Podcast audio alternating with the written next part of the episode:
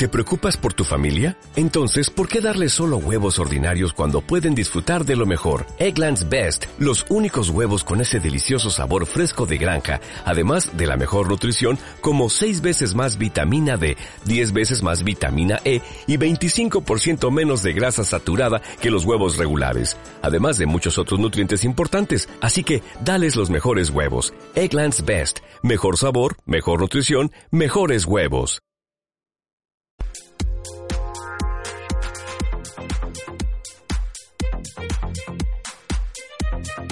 Muy buenas tardes.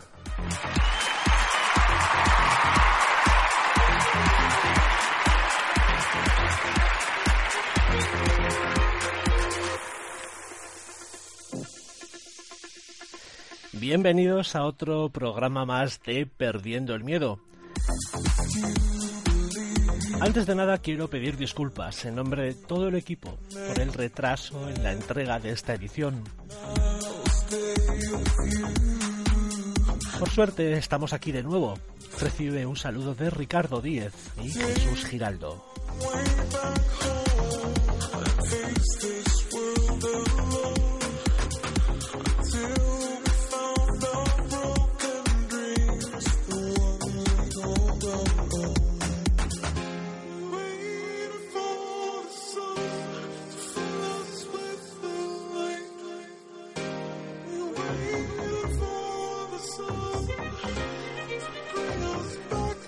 Para comenzar hoy, el departamento de cabeceras del programa ha elegido este temazo que escuchas detrás de mi voz.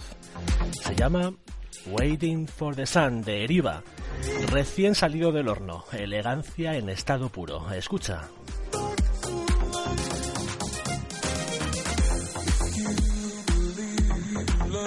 El menú de hoy viene de lo más variadito. Vamos a comenzar con una tertulia cuanto menos curiosa. ¿Somos infieles por naturaleza? ¿Te apetece ser infiel? ¿Qué es para ti una infidelidad? Continuaremos hablando de cómics con un experto en la materia. Hoy está con nosotros en el estudio una voz que, mm, que, seguro que os resulta muy familiar. Nos acompaña Miguel Ángel Linares, a quien todos seguramente habéis escuchado en su programa Misterios en Viernes. Allí trata temas del misterio, temas que hoy va a dejar durmiendo y viene con nosotros a perder el miedo a los cómics. Os va a sorprender, os lo garantizo, lo mucho que Miguel sabe de este tema.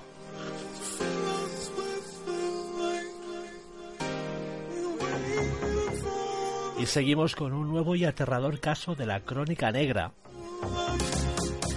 Hoy Javier Martínez nos va a poner los pelos de punta con el caso de la cabeza cortada. Muy, muy atentos.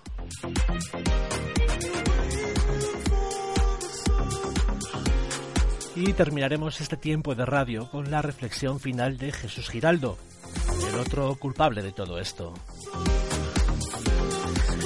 Una editorial que, como cada mes, quiere hacernos pensar y alejarnos de la masa borrega en la que se está convirtiendo la sociedad. Y esto es todo. Os animo a que os quedéis con nosotros. Prometemos no defraudaros. Y... Ah.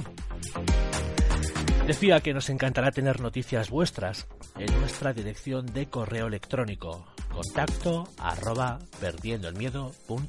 Comenzamos.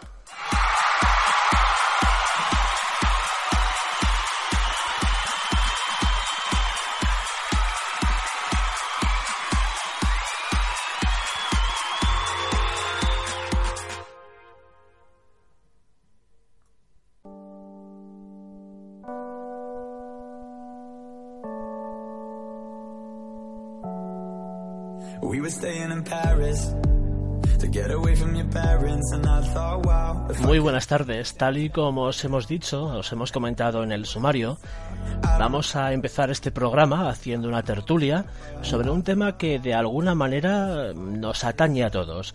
Vamos a hablar de la infidelidad. Y es que el portal Ashley Madison, que es una especie de Tinder para casados y que tiene más de 51 millones de usuarios, confirma que en España hay mucho de esto, hay mucha infidelidad. Es el país, de hecho, más infiel de Europa.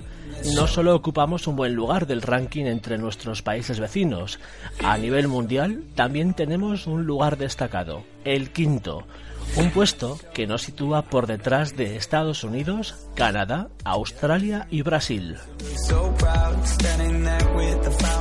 Así que amigos oyentes, si en algún momento habéis pecado o si habéis sido víctimas de una infidelidad, consolaos pensando que, que no estáis solos.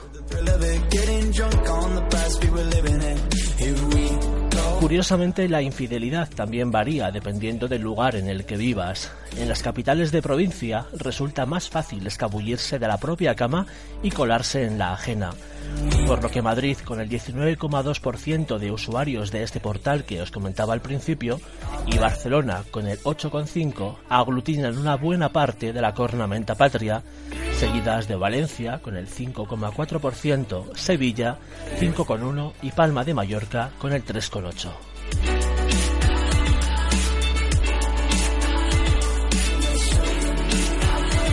Hablamos únicamente de infieles convictos y confesos que han buscado echar una canita al aire, conocer nuevos horizontes en un portal especializado en estos menesteres.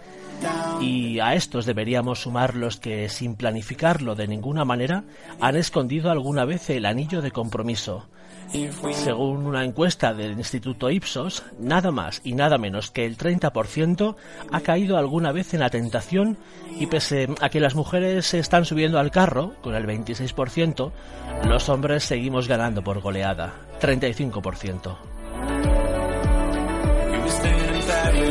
Con estos datos podemos plantearnos por qué somos infieles. Para dar solución o intentar comentar esta y otras preguntas, tengo ya en el estudio a mis dos analistas de cabecera, Jesús Giraldo y Javier Martínez, que hoy va a hacer doblete en el programa.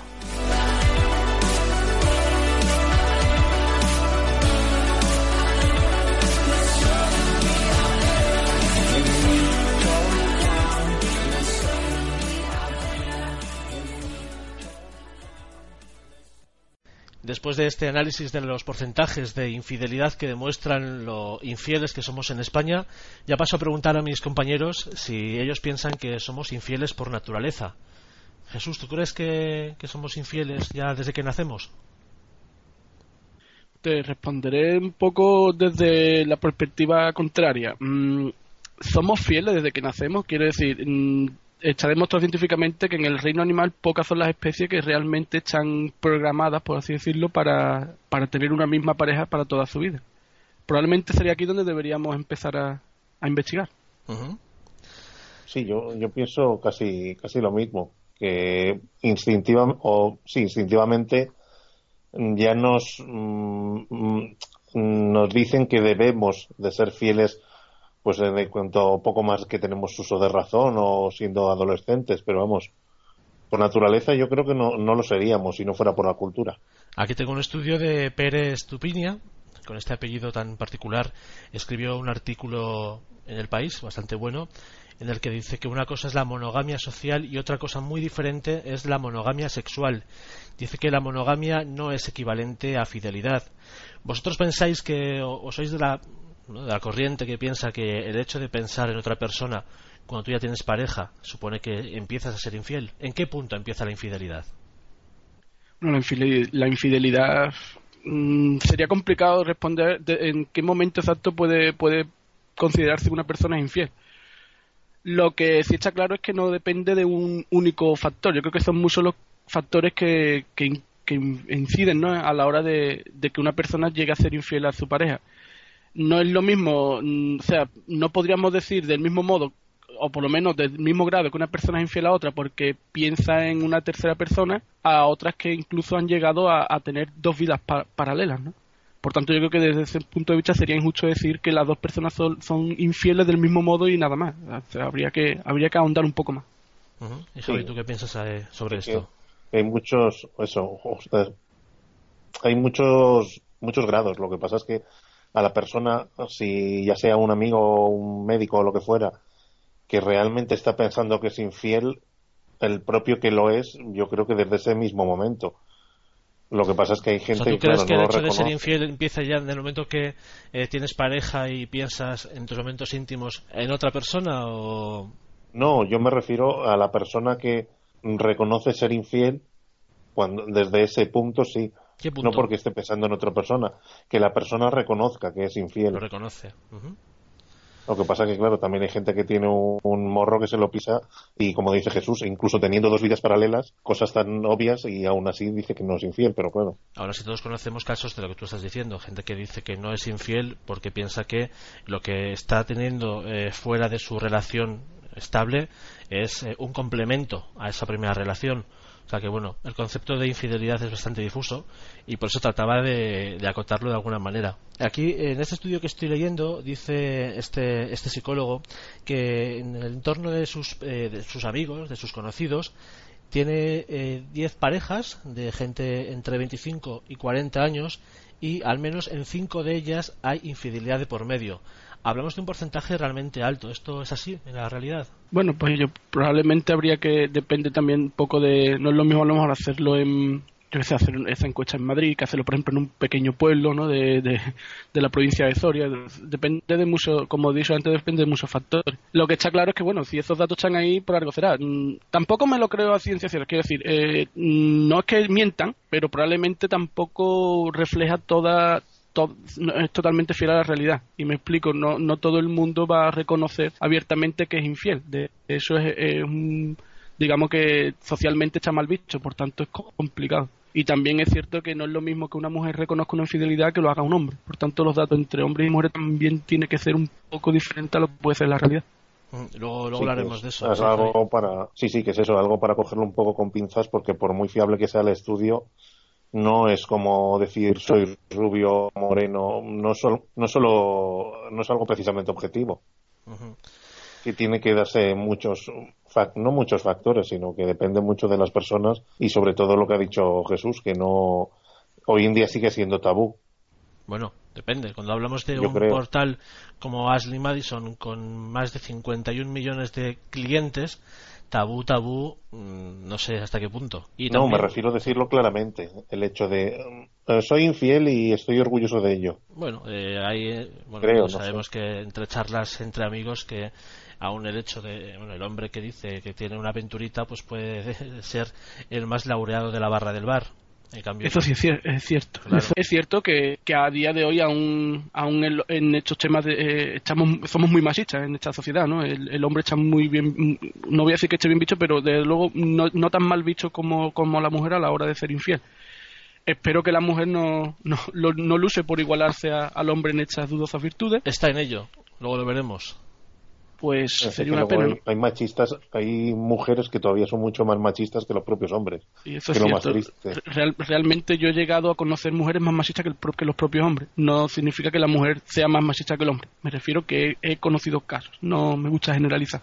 Afortunadamente pienso que hay muchas más mujeres que, que no lo son a, a mujeres que realmente, pues, por diversos motivos llegan a ser más machistas que el hombre y le hacen un flaco favor a, su propio género. Estaba viendo yo, soy muy de cifras, muy de, estudios y de estadísticas, y estoy viendo un estudio que hizo una, psicóloga que afirma que el 45% de los hombres afirmó que había sido alguna vez infiel frente al 25% de las mujeres. Sin embargo, como ya estábamos comentando, las mujeres empiezan a, ganar terreno y bueno, a asumir unas cifras de infidelidad que antes no estaban ahí, probablemente porque la mujer tenía otra educación, tenía que quedarse en casa, tenía que eh, cuidar a sus hijos y no tenía tiempo para ser infiel, mientras que el hombre, claro, mientras el hombre estaba en casa.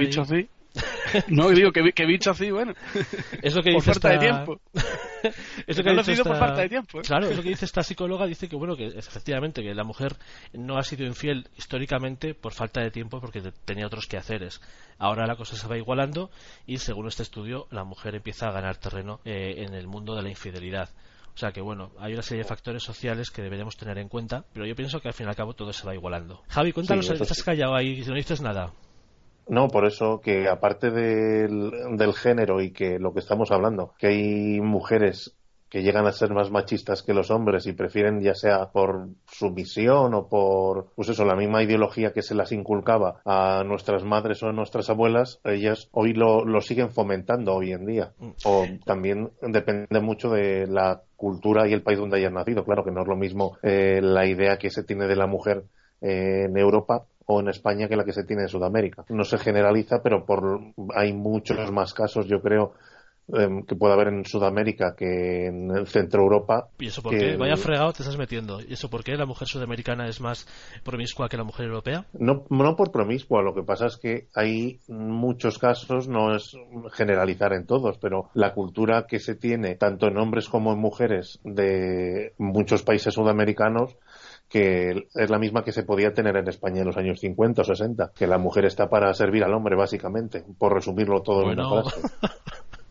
tema para otro día, pero creo que ya te vas a ganar algún comentario que, que, en fin.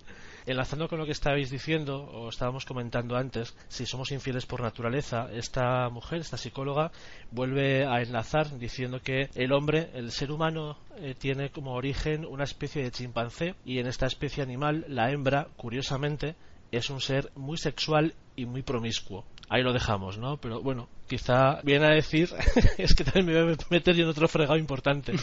No sé si la mujer por naturaleza es más infiel que el hombre, aunque este comentario de esta psicóloga sí lo apunta. no sé. Pues eso sería, eso significaría, o sea, estaríamos reconociendo de que el, de que el ser humano es, o sea, digamos que sabemos ya de que cada persona, o sea, el ser humano al nacer tiene, digamos, ya intrínseco una serie de, de aptitudes y que luego el resto de aptitudes la va adquiriendo mediante la vida que va teniendo, por el medio en el que vive, la cultura, etcétera. Le está dando, yo creo que esta mujer demasiado peso, digamos, a, a, lo primero y, le está dando muy poco a, a, la cultura y, a, y, la, al aprendizaje y a, la, y a la educación que reciba el individuo. No estoy totalmente, no estoy absolutamente de acuerdo. Yo creo que, que la, la cultura y, la educación que recibe un individuo influye mucho más en, a la hora de tomar decisiones hechas durante el resto de su vida. Sí, yo estoy de acuerdo con eso. Javi, ¿comentabas algo? Eh, no, sí, es que justo es lo que estaba pensando, que, que es mucho la educación es casi un 90% lo que te enseñan, el origen, donde vives, la, la cultura, la religión a veces, yo es que ahí no soy muy objetivo y casi, casi no, cualquier tipo de religión no suele beneficiar en el hecho de que los hombres y las mujeres sean iguales y eso también influye mucho. Yo, quisiera hacer una punta de este punto y que sirva para todos los, todos los debates que tengamos aquí en el futuro cuando yo muchas veces o sea doy mi opinión como ahora de yo considero que el ser humano yo siempre excluyo a los excluyo a los sociópatas y creo y quiero que quede siempre claro ¿eh? me refiero a las personas que no son sociópatas. ¿qué nos referimos Jesús con sociópata en qué sentido eh, sociópata por poner un ejemplo el que no tiene ningún escrúpulo a la hora de, de obtener o sea, las personas que se, que, que se mm, proponen un objetivo en la vida y no tiene ningún escrúpulo a la hora de conseguirlo. O sea, el medio le da absolutamente igual cuántas cabezas tenga que pisar. Por, por un ejemplo. sobre eso preguntábamos antes, estábamos comentando Javi y yo, bueno, pues que hay que tener eh, algún rasgo psicopatológico cuando alguien se plantea ser infiel porque bueno se supone que la psicopatía eh, incluye o se supone que si tienes algún tipo de psicopatología tienes una ausencia absoluta sobre el dolor ajeno y no tienes nada de empatía empatía cero exactamente ahí está entonces alguien que es capaz de tener una relación, dos o tres o diecisiete relaciones eh, extraparejiles, hasta qué punto adolece de cualquier tipo de empatía hacia la persona que es su relación estable. Sí, es que justo no puede tener, vamos, desde mi punto de vista, no me creo nada de la gente que dice, sí, sí, es que yo quiero mucho a tal, pero a su vez estoy con otras cinco parejas diferentes. Aparte que tienes que acabar mal de la cabeza, sino más de lo que ya lo Y controlar tu agenda, porque claro, hay que inventarse cinco descuentos y... Y decirme, dónde, y decirme dónde saca tanto dinero para poder mantener ese tipo de vida. Ya, desde luego. ¿Vosotros pensáis que se debe se debe perdonar una infidelidad? Depende. Depende. ¿Y de qué depende? De según cómo se mire. Mm, no voy voy a, o sea, no voy a negarte que esa frase se me acaba de pasar por la cabeza. Lo sé, lo sé. el ser humano es tan predecible, ¿no? Sí, yo sobre todo soy muy predecible. Claro, no, yo me acabas de predecir. Mm, yo considero que, por poner un ejemplo, no vamos a hacer un poco vamos a hacer un poco extremo. extremista. Al, al principio del debate, cuando dije, no es lo mismo ser infiel porque pienses en una persona que no sea tu pareja, que las personas que hay casos que son bastante flagrantes, que personas de que con, el, con los años se ha descubierto que ha tenido dos vidas, dos vidas totalmente paralelas. Mm, una puede ser perdonable, la otra yo creo que no tiene ni pies ni cabeza, ¿no? Sí, más que otra cosa es el peso eh, de la trayectoria como pareja que lleves con esa persona.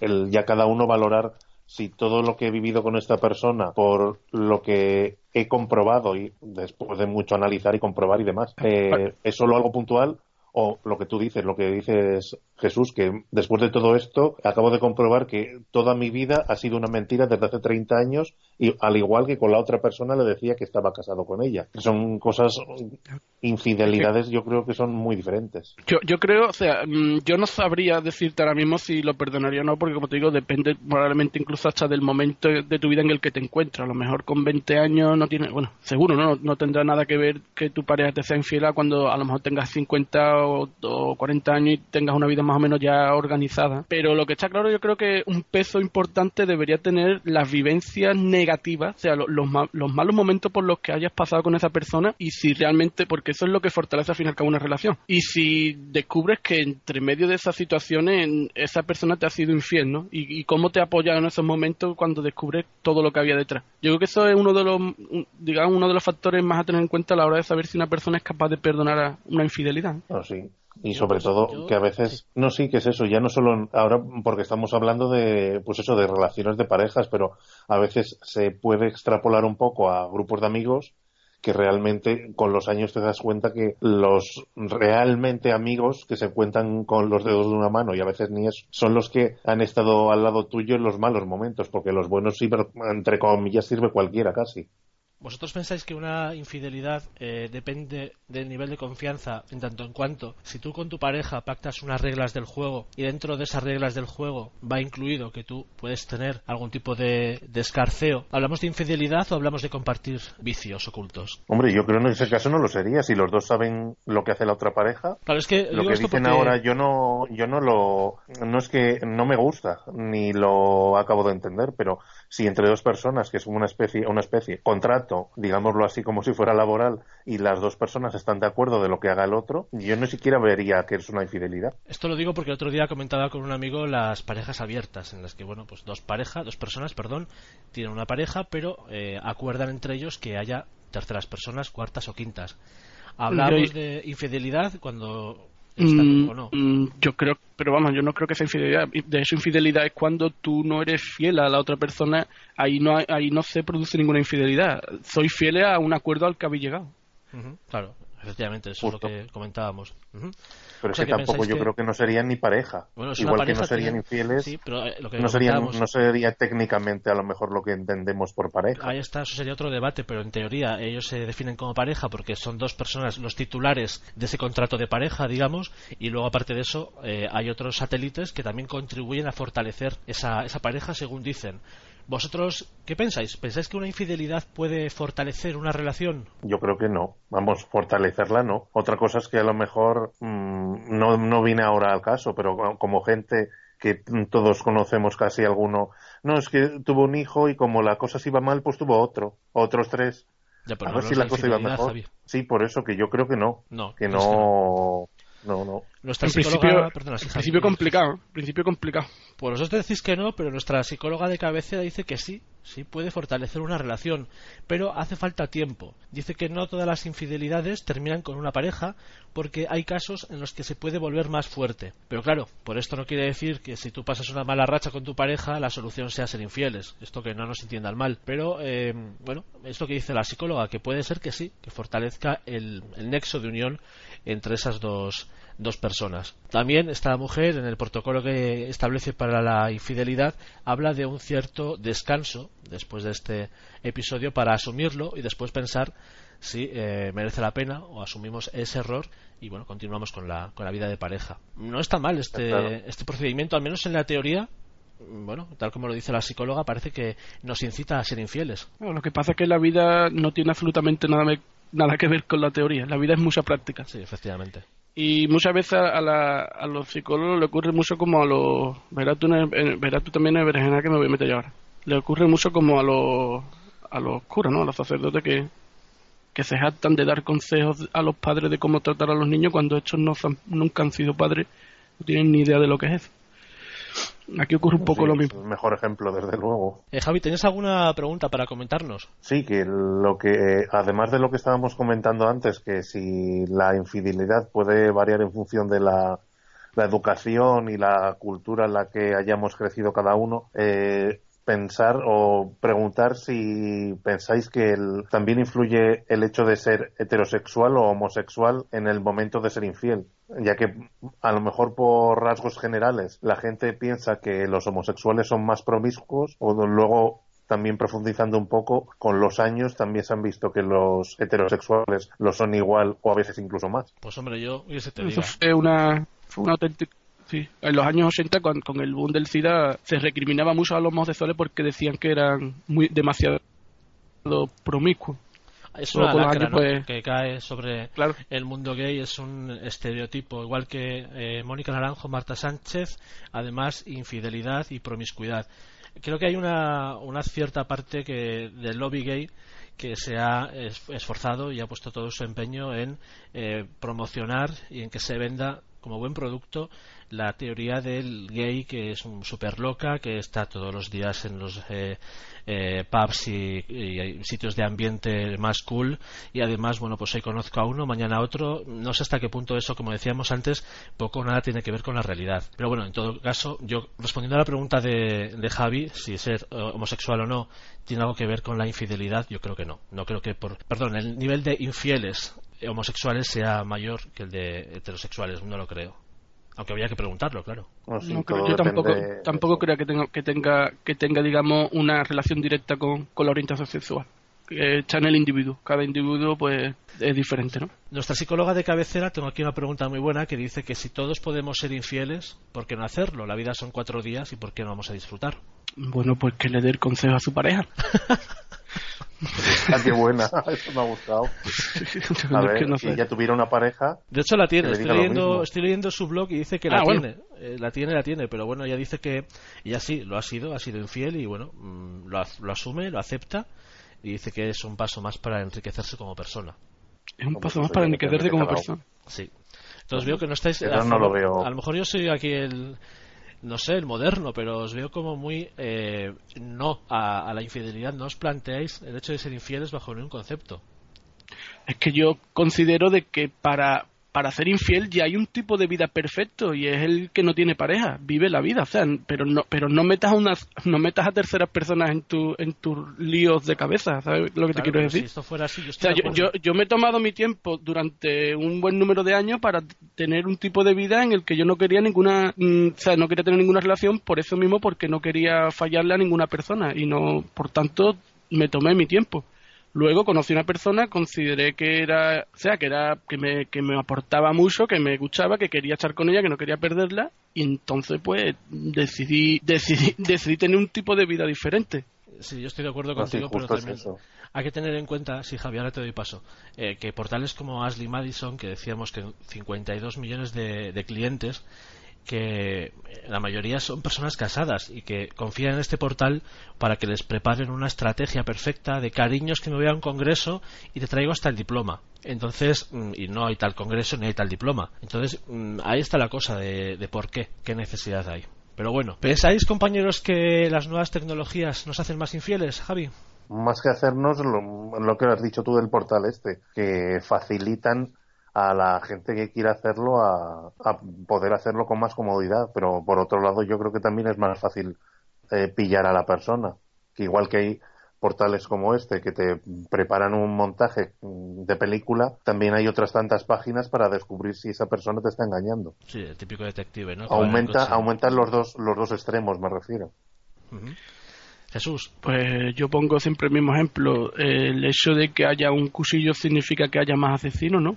Significa que es una herramienta más para el que quiera ser infiel, pues pueda utilizarlo, pero también es una herramienta más para el que quiera utilizarla para otro tipo de, fines, también lo puede utilizar. Yo creo que no que es muy lo, fácil es echarle las culpas a las nuevas tecnologías y a, las redes sociales. Quien es infiel ya lo va a hacer, haga, haya o no haya este tipo de medios.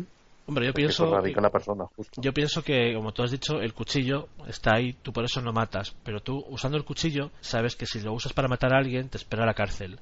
Pero claro, si tú eres infiel utilizando la infidelidad o cualquier otro medio, perdón, las redes sociales o cualquier otro medio, la pena que te puede caer te puede dar hasta morbo, el hecho de probar lo prohibido. Pero bueno, ahí queda. Yo creo que sí que ayuda. Las nuevas tecnologías nos lo ponen todo mucho más fácil, pero a la vez es un arma de doble filo que, tendríamos que tener en cuenta porque luego, claro, eh, lo que dice Javi, además de permitirte eh, hacer eh, o cometer el, delito, digamos, también hay más herramientas para, para localizar ese delito y pues, descubrirlo, claro. que te caiga la del pulpo. es que eso ya depende, bueno, un poco no, depende por completo de cada persona. Compañeros, el hecho de querer o no hacerlo. Dicen que, que el hombre fue quien inventó la, la, fidelidad, perdón, no la infidelidad. Inventó la fidelidad. ¿Es esto cierto? Hombre, pues seguramente, más que lo, pues sí, la, el hombre, la cultura o el hecho de, no sé si llamarlo, no comodidad, sino el hecho de que estés mejor con una persona y serle fiel a tener que estar con toda la vida como si tuvieras 15 o 16 años mm, picando de flor en flor. Jesús. Pues mm, obviamente no, mm, no sabemos cuándo, quién ni cómo fue, pero hubo un momento en el que se tuvo que establecer, porque como ya hemos dicho antes, la ciencia ha demostrado de que no es intrínseco del género humano. Efectivamente, es lo que nos comenta de nuevo nuestra psicóloga Silvia Olmedo, nos dice que bueno ha sido pues toda una trayectoria a través de la, historia evolutiva. Nos dice que el hombre si controlaba a su mujer se aseguraba que los hijos que tenía eran suyos. Si la mujer era infiel podría quedar embarazada y el hombre podía acabar cuidando a unos hijos que no eran suyos nos dice esta, esta psicóloga es decir, que para entender el origen de todo, nos tenemos que ir casi a la era de las cuevas y ver alguna pintura rupestre donde seguro que ya se habla de la, de la infidelidad. Vamos a, ir tener, vamos a tener que ir poniendo ya el, punto y final a esa tertulia. Me gustaría que acabarais con una, una reflexión. Jesús, tú comienzas. Bueno, pues la reflexión un poco es lo que estábamos hablando al principio, ¿no? Yo creo que aunque es cierto que no es intrínseco en el género humano, pero sí que sí que deberíamos tener en cuenta que cuando tomamos decisiones en esta vida, si repercuten en una tercera persona, debería, deberíamos ser eh, más, por lo menos más cuidadosos, ¿no? Que una persona quiere tener un tipo de vida o, uno u otro tipo de vida, bueno, pues yo no me meto porque yo creo que cada uno es libre, siempre y cuando pues eso, pues no, no altere ¿no? La, la, vida de, de un tercero. Desde ese punto de vista no estoy en absoluto de acuerdo con la infidelidad. Y se puede ser infiel de muchos tipos, ¿eh? también de ideología. Por, sí, por ejemplo. Pues se puede ser infiel de ideología, por ejemplo, ¿no? ¿Cómo? Pues mm, cada vez que cada vez que tengas la oportunidad puedes jactarte de decir que piensas de un modo, que, que, las cosas deberían ser así, y cuando llega la oportunidad de mostrarlo, pues te comportas de una forma totalmente diferente. Javi, tu broche. No, sí, un poco lo que estábamos diciendo antes, que hay que ser coherente con las con las propias ideas de uno, siempre y cuando, claro, no perjudiques a un tercero, porque si vas de cara siempre y con cualquier persona que te empieces a relacionar, desde el primer momento eh, aseguras o aseguras o comentas eh, que no quieres estar atado a nadie y la otra persona también está de acuerdo, ahí no le veo ningún problema. Ni siquiera pienso que fuera que existiese una infidelidad. Bueno, ahí queda. Yo, para acabar, eh, agradezco a Silvia Olmedo eh, la ayuda y, bueno, si queréis más información de esta mujer, de Silvia Olmedo, tiene un libro, eh, se llama Los misterios del amor y el sexo, e incluye un esquema bastante claro y conciso sobre todo esto que estamos comentando y además una serie de campos a tener en cuenta antes de decidir si perdonamos a nuestra pareja después de que nos haya sido infiel, cómo ser infiel. no es un manual de cómo ser infiel, pero vamos, lo trata. Y bueno, yo creo que, es recomendable si queréis profundizar sobre este, sobre este asunto. Pues nada más, compañeros, muchas gracias. Una gracias a ti. a la audiencia.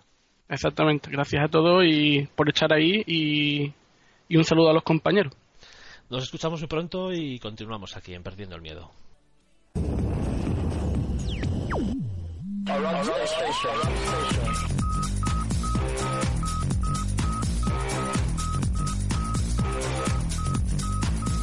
Mi correo electrónico.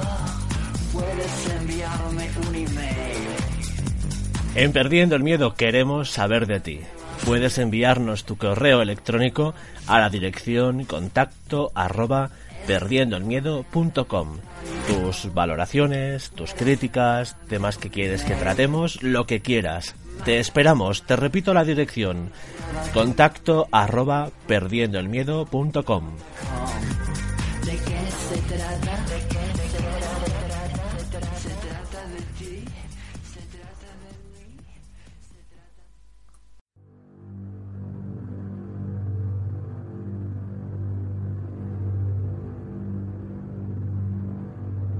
La Crónica Negra, con Javier Martínez.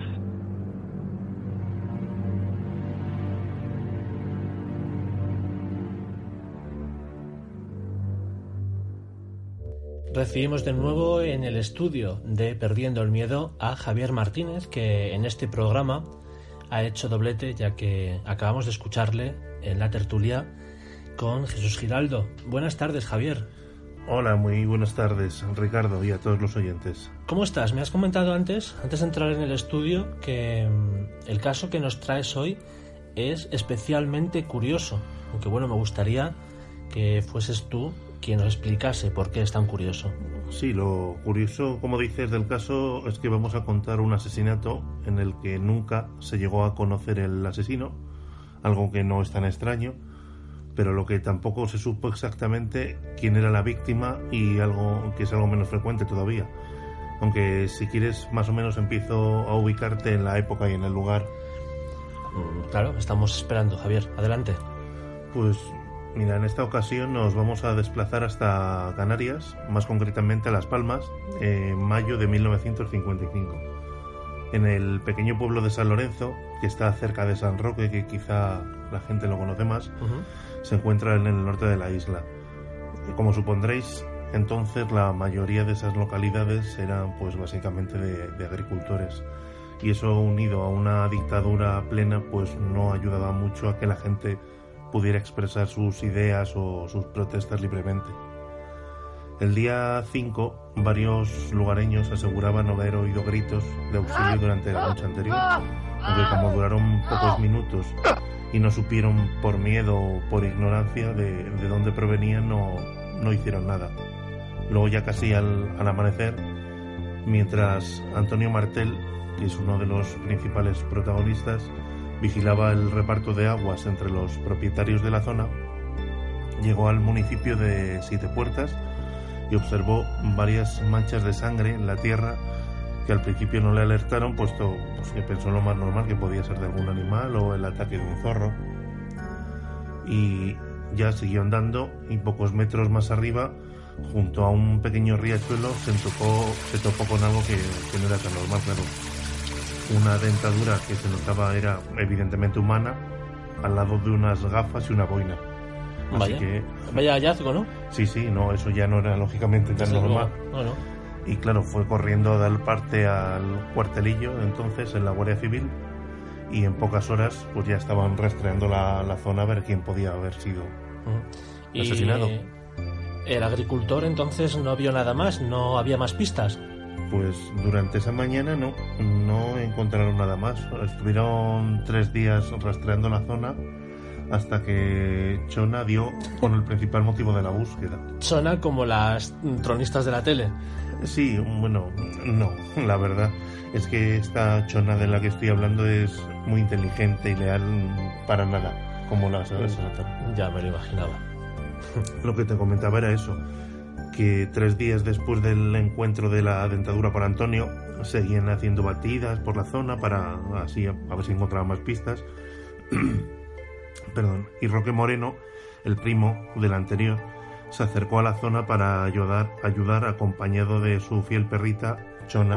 Ah, vale, o sea, Chona era una perrita. Eh, nombre de una perra. Por eso te decía que es inteligente y leal. Ya.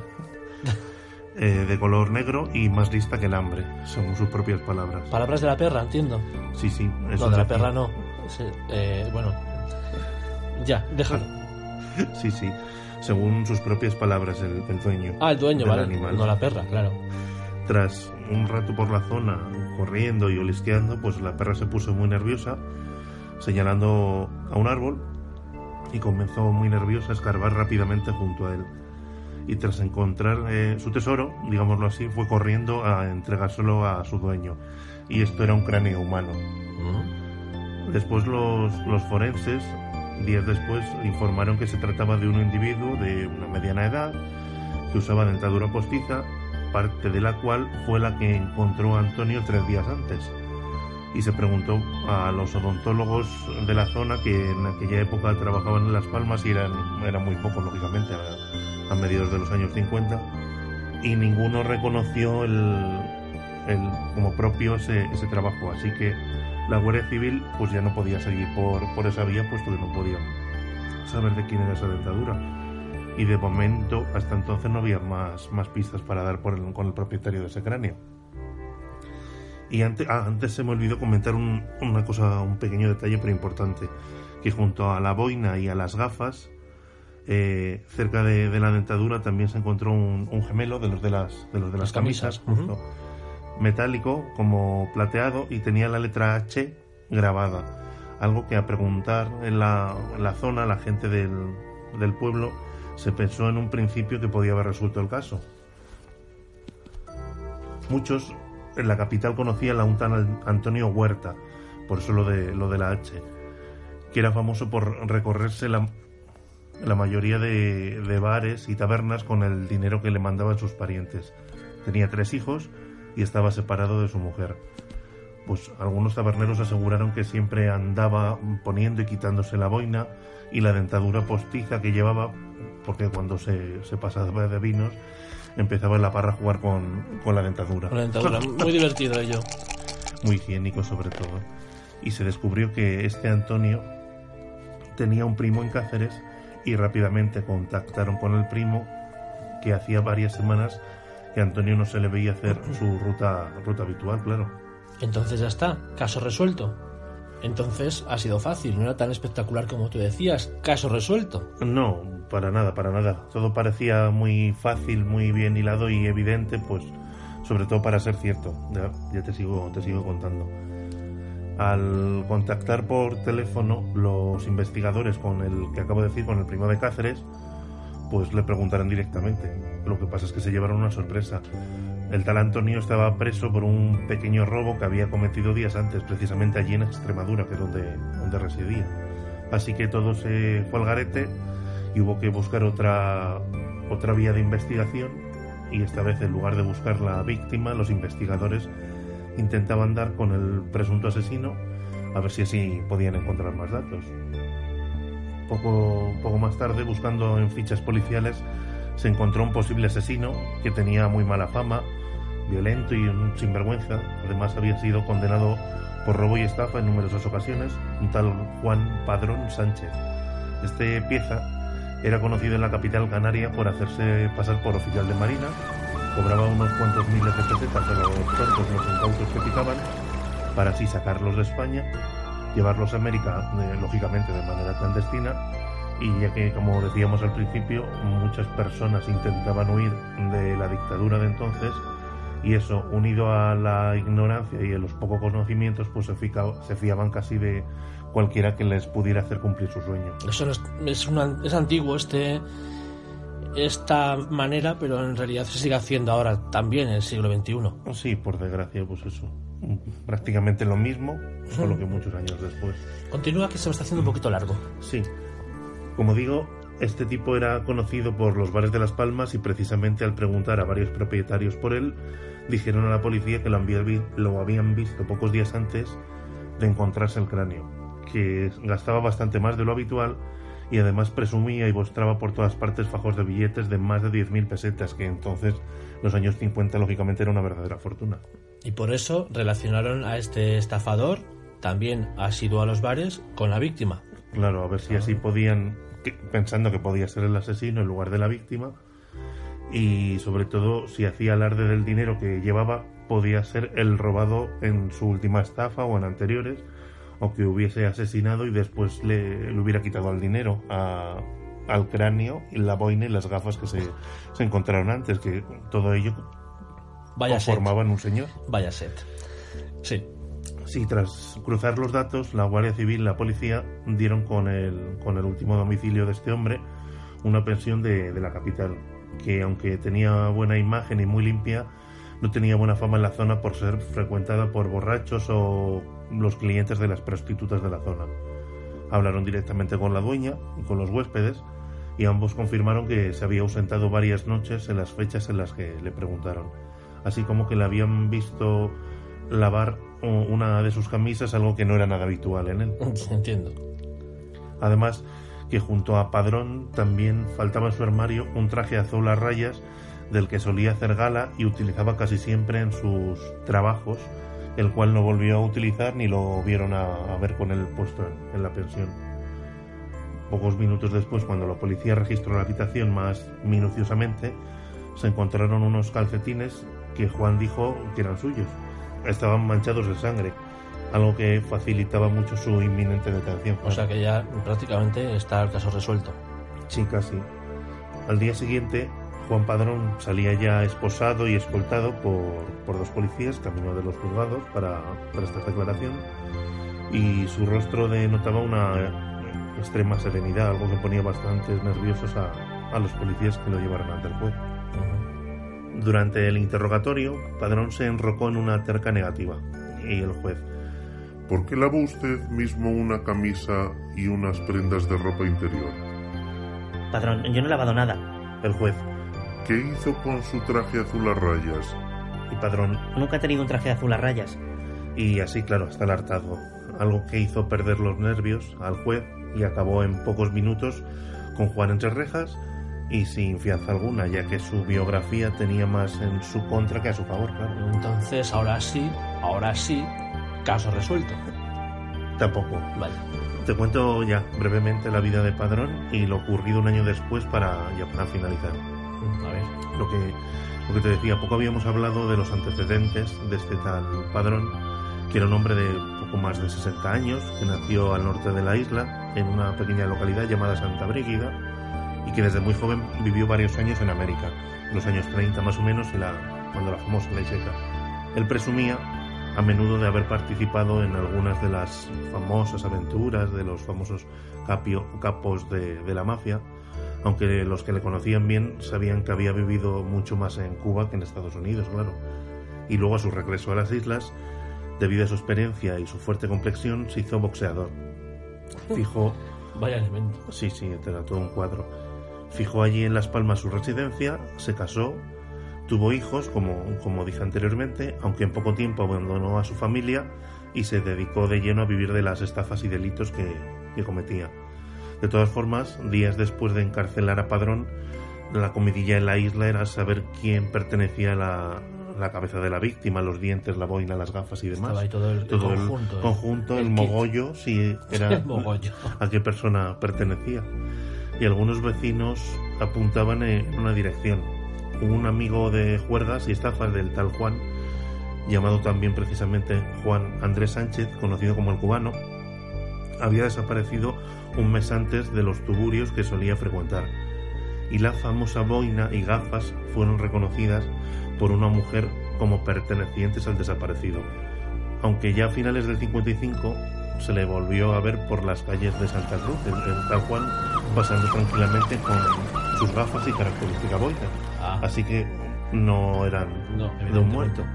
Aún así, en verano de ese mismo año, el juez ordenó que Juan Padrón fuera puesto en libertad, ya que no había pruebas sólidas para la acusación de asesinato ni tampoco se había encontrado la víctima del crimen y pocas semanas después la policía detuvo a otro famoso delincuente, aunque finalmente tampoco se pudo probar que fuera él el asesino. Entonces ya acabamos, ¿no? Sí, sí, sí. Ah, la primavera siguiente, Padrón seguía en libertad provisional, presentándose cada 15 días en la audiencia, pero en una de esas eh, embarcó ilegalmente y se largó a América. Así que en las islas seguramente sea uno de los casos más misteriosos que se recuerden y sobre todo la gente mayor que se, que se acuerde de ello, ya que jamás se supo realmente quién fue ni la víctima ni su asesino. Entonces, en este punto ya eh, decimos adiós a Javier Martínez, le agradecemos una, una edición más de Perdiendo el Miedo que nos haya acompañado y estamos seguros que en la próxima edición quieras eh, volver a, estar con nosotros y nos traigas un caso más interesante probablemente que este, ¿verdad? Sí, sí, si vosotros queréis contar conmigo, por yo supuesto, Por supuesto. Muchas gracias, Javier. Bueno, adiós. Adiós, adiós. Buenas tardes. Continuamos en Perdiendo el Miedo.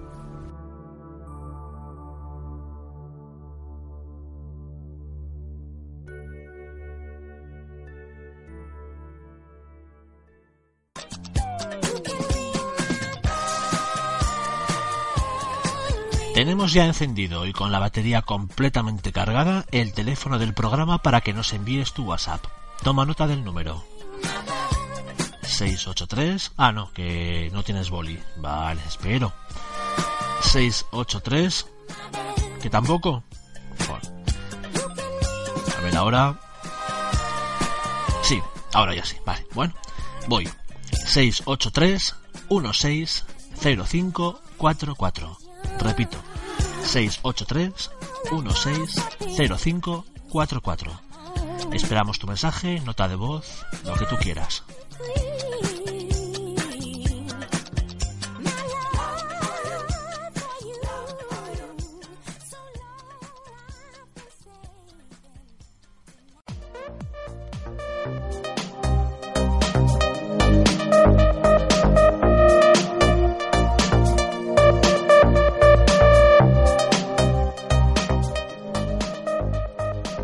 Después de este interesantísimo caso de la crónica negra que nos ha traído Javier Martínez, recibimos ahora con todos los honores a Miguel Ángel Linares, que va a dejar apartados eh, sus misterios en viernes para venir aquí a Perdiendo el Miedo a hablarnos hoy de cómics.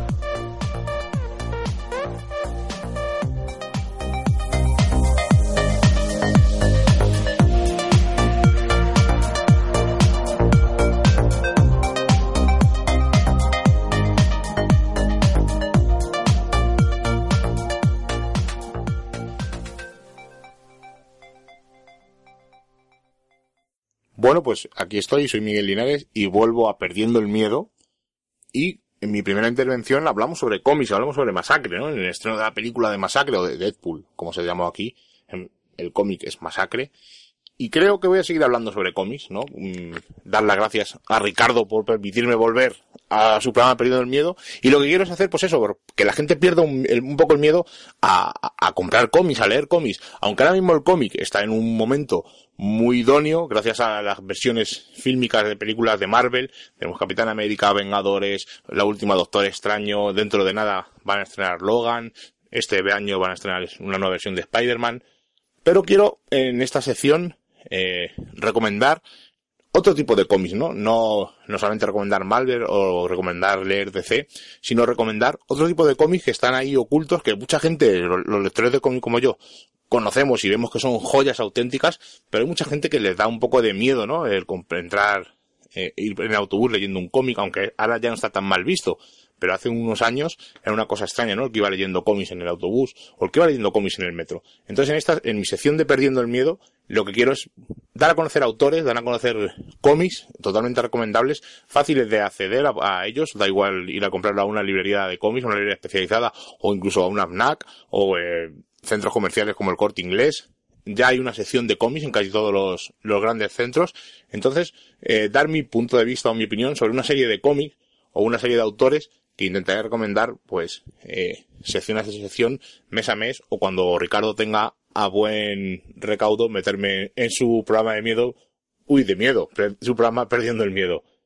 Miedo le puede dar un poco, ¿no? Que me metan ahí, porque soy un poco crítico y tengo una lengua un poco viperina, pero no.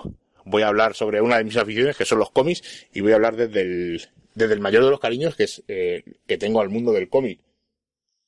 Y qué mejor empezar a hablar sobre uno de los autores mmm, menos conocidos, pero muchas de las mmm, sagas o cómics de los que voy a contar eh, son conocidos por la gran mayoría. Estoy hablando de eh, Brian Cabaulan, eh, un escritor americano. Tiene muchas, muchas sagas, ha participado en Marvel, ha escrito varios cómics en Marvel, ha escrito varios cómics en DC, ha escrito, ha escrito en Dark House, ha escrito en Image, pero voy a seleccionar unos pocos cómics que creo que merece la pena verlos. Voy a destacar uno que se puede acceder en cualquier sitio desde internet. El Ojo Privado o de Private A es un cómic gratuito tú pagas lo que, desde su página web, pagas lo que quieras descargar desde un céntimo o nada hasta lo que tú eras conveniente. Está dibujado por Malcolm Martín, un autor, eh, un dibujante español, y es uno de los cómics más interesantes que tiene. Pero, eh, aparte de esto, que se puede acceder desde, no existe edición física, solamente existe edición digital, voy a hablar de cómics físicos que podéis ir a comprar. En Marvel, me gustaría destacar que fue el creador de los Runaways, un grupo de chavales jóvenes, adolescentes que huyen de su casa porque sus padres son supervillanos, unos supervillanos conocidos como el Orgullo, y toda la saga escrita por Bowen es súper interesante y dibujada por Adrián Alfona, muy, muy recomendable. Otro es la serie de Mística, eh, no llega al nivel de los Runaways, pero es bastante interesante. Y luego eh, me quiero centrar en cuatro obras, que son casi casi los cuatro pilares de, de este hombre. Eh, aparte, él ha sido guionista de series, ha sido guionista de Perdidos, pero sobre todo voy a hablar de esos cuatro cómics, que son Ex Máquina, Los Leones de Bagdad y El Último Hombre y Saga. Esta última está en publicación ahora mismo. Pues empezamos por la primera. Ex Máquina es un, un cómic publicado por DC. Trata sobre un superhéroe que se llama Michael Hundred, que consigue unos poderes por una serie de verisimilitudes que no voy a comentar ahora mismo, y se adopta una identidad como la gran máquina, y consigue, eh, en el atentado del 11, 11 de septiembre, evitar que uno de los aviones choque contra una de las torres. Posteriormente consigue hacerse alcalde de Nueva York y cuenta tanto su vida como superhéroe mediante flashback como su vida como alcalde en unos 60 cómics muy, muy interesantes, que empiezan muy mal, empiezan muy flojos, pero poco a poco va ganando en, en calidad. Luego pasamos a un número autoclusivo, que son los Leones de Bagdad, basado en una historia real eh, que ocurrió en abril del 2003, que una manada de leones que estaban en el zoo de Bagdad eh, se escaparon tras el bombardeo del ejército estadounidense a la ciudad. En principio parece que es una historia mm, aburrida, pero desde luego os recomiendo su lectura porque no va a dejar indiferentes. Otro de los pilares, en este caso el tercero, sería Y, el último hombre, que para mí es, junto al siguiente que voy a comentar, lo mejor que tiene Bawan. La historia mmm, es, no es típica, pero os sonará de algo. En el, en el tiempo actual, de repente, eh, mueren todos los hombres. Pero no solamente los hombres, sino también todos los animales de género masculino. Y solamente quedan vivos Yorick Brown y su mascota, un mono Aspersan. Yorick es mago y todos pensaréis, madre, es el sueño de todo hombre. No, no tiene nada que ver, no vayáis por ahí, no va por ahí la historia. La historia va en que Yorick está enamorado y va a buscar a su mujer que está justo en la otra punta de Estados Unidos y como una road movie con este mono eh, recorren este esta América posapocalíptica porque han desaparecido todos los hombres. Con todas las dudas que se os ocurran, oye, y si hay algún astronauta, ¿qué ocurriría si llega a la Tierra? ¿Por qué han desaparecido todos los hombres? ¿Qué es lo que ocurre? Eh, bueno, una saga, otros 60 números también. No, creo que fueron, sí, 60, 60 exactamente. Muy curioso, si se pueden eh, recopilar fácilmente porque se han publicado en 10 tomos hace poquito en ECC. Por lo tanto, si lo queréis, es una, una historia muy, muy recomendable y con un nivel altísimo. Y por último, y esta está publicada por Planeta, ahora mismo se está publicando, hablamos de Saga. Una historia eh, él lo vendía, o la gente lo vendía, es como si Star Wars conoce Juego de Tronos. Pero yo digo que es eh, Romeo y Julieta, pero con dos planetas distintos, un planeta y su satélite. Son dos eh, personajes, la historia la cuenta la niña que tienen, por lo tanto no hago un spoiler, sino que es eh, parte de la trama, y cuentan cómo eh, lo que les ocurre, todo tipo de problemas, porque son dos razas enfrentadas desde tiempos ancestrales, y ellos llegan a enamorarse, y tienen una hija, una descendencia, pues cuentan toda su historia, cómo tuvieron que fugar, eh, los problemas que tuvieron con la familia, gente que les ataca, cazar compensas porque les ponen precio a su cabeza, desde luego una saga increíble, valga la redundancia, y totalmente recomendable. Los precios son un poco caros de los tomos, son casi 16 euros por tomo, bien, recoge seis números americanos, hay seis números publicados, seis tomos, y totalmente recomendable, vamos, yo desde luego, si pudiera comprar un cómic al mes, eh, este sería uno de ellos. Uno o, cinco cómics al mes, pues este sería uno de, los cinco cómics que cogería por mes a mes.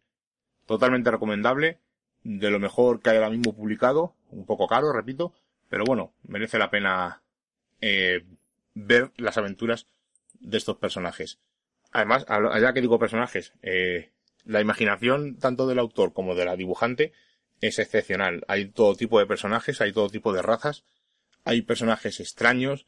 Eh, uno de los personajes principales es una persona con cabeza de televisión que va cambiando de canal.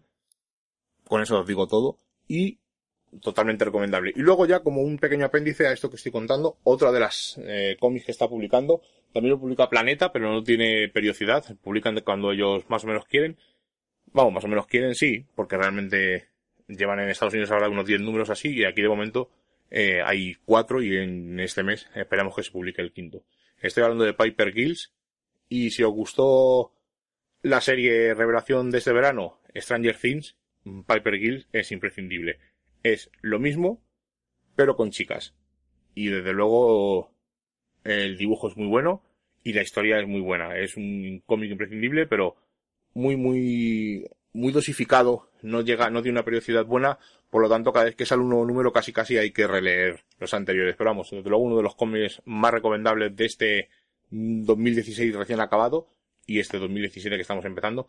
Por lo tanto, si podéis conseguirlo, no son muy, hay pocos números, es totalmente recomendable. Y os emplazo a, a la próxima sección del próximo programa de Perdiendo el Miedo, donde volveré a relataros sobre algún cómic o alguna cosa que me haya llamado la atención. Hasta luego.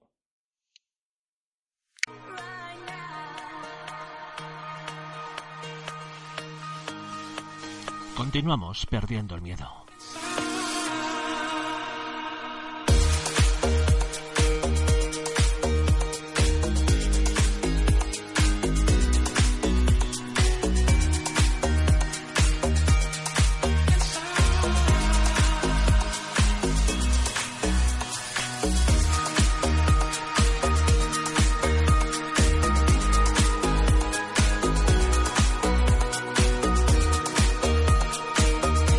Esta masterclass sobre cómics que nos ha dado Miguel Ángel Linares, vamos a recibir ya a Jesús Giraldo, que con una de sus reflexiones nos va a hacer despertar y ver esa realidad que no siempre nos gusta.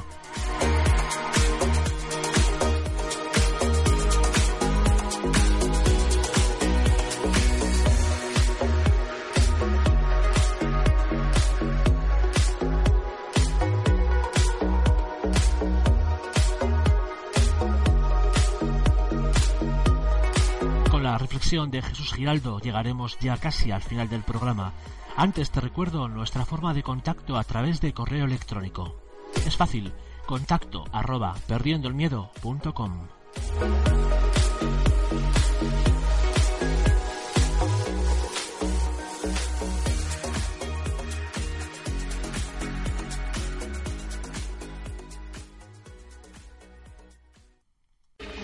Debió ser cuando era más joven.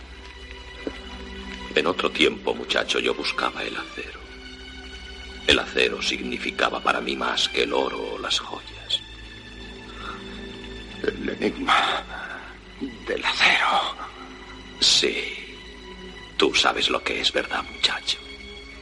Te lo digo. Es lo menos que puedo hacer. El acero no es fuerte, muchacho. La carne es más fuerte. Anda, mira. ¿Mm? Allá, en las rocas, esa hermosa muchacha. Ven a mí, muchacha. Ven.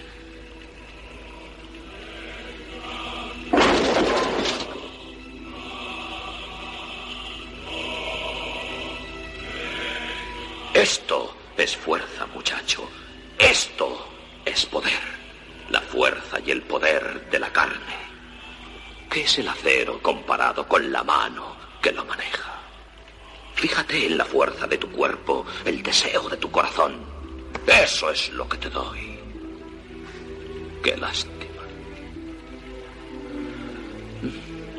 Contempla esto en el árbol del infortunio.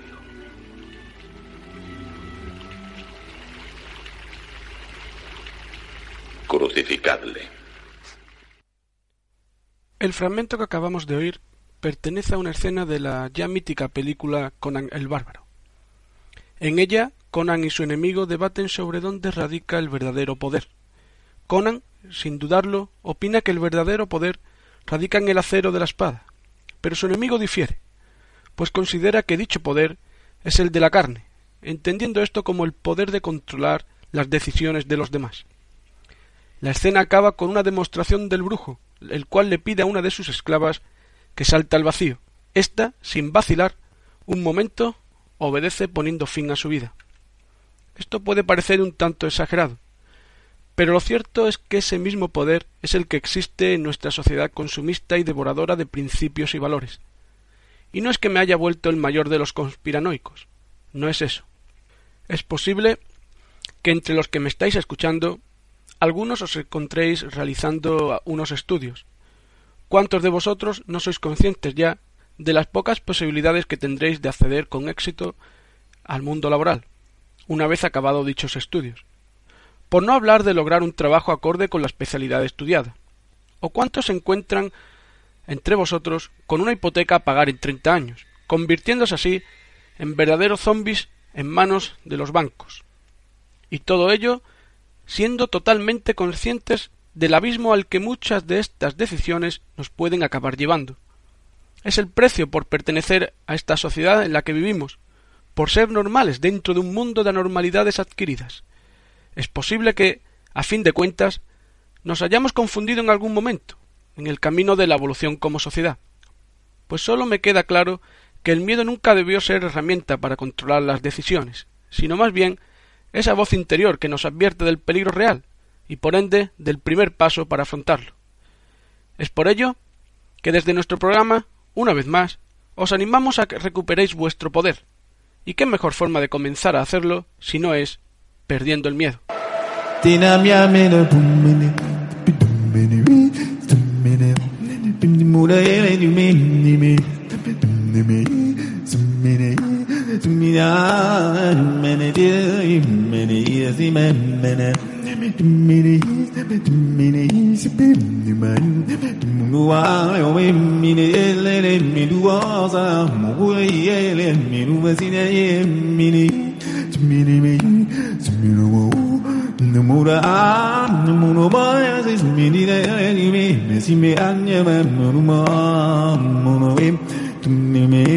Tumene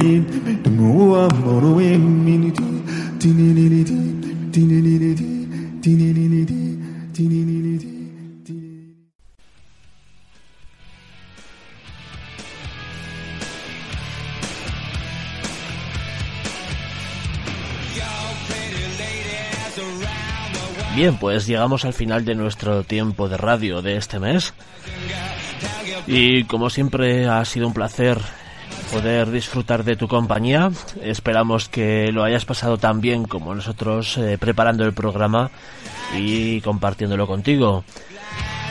Estamos ya preparando nuevos contenidos para volver a encontrarnos contigo en unos 30 días más o menos. Mientras tanto, no olvides ser fiel a tus ideas, a tus principios y no dejes que nadie cambie tu esencia. Recibe un saludo de Javier Martínez, Miguel Ángel Linares, Jesús Giraldo y quien te habla, Ricardo Díez. Hasta la próxima.